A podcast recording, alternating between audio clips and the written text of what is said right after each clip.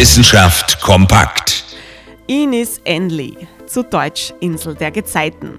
Ein würdiger Name für einen der finstersten Orte der Welt.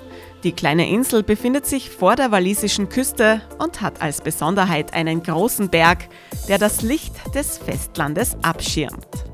Auf dieser Insel ist es dermaßen finster, dass Ines Enley jetzt sogar eine Auszeichnung erhalten hat.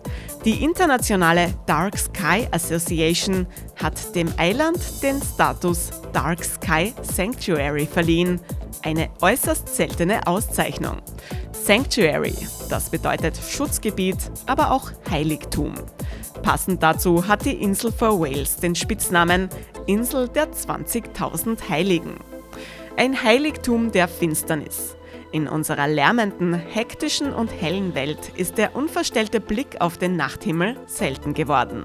Umso schützenswerter ist die Dunkelheit, die übrigens nur bei schlechtem Wetter auch wirklich dunkel ist. Bei klarem Nachthimmel leuchten die Sterne so stark, dass sie fast blenden.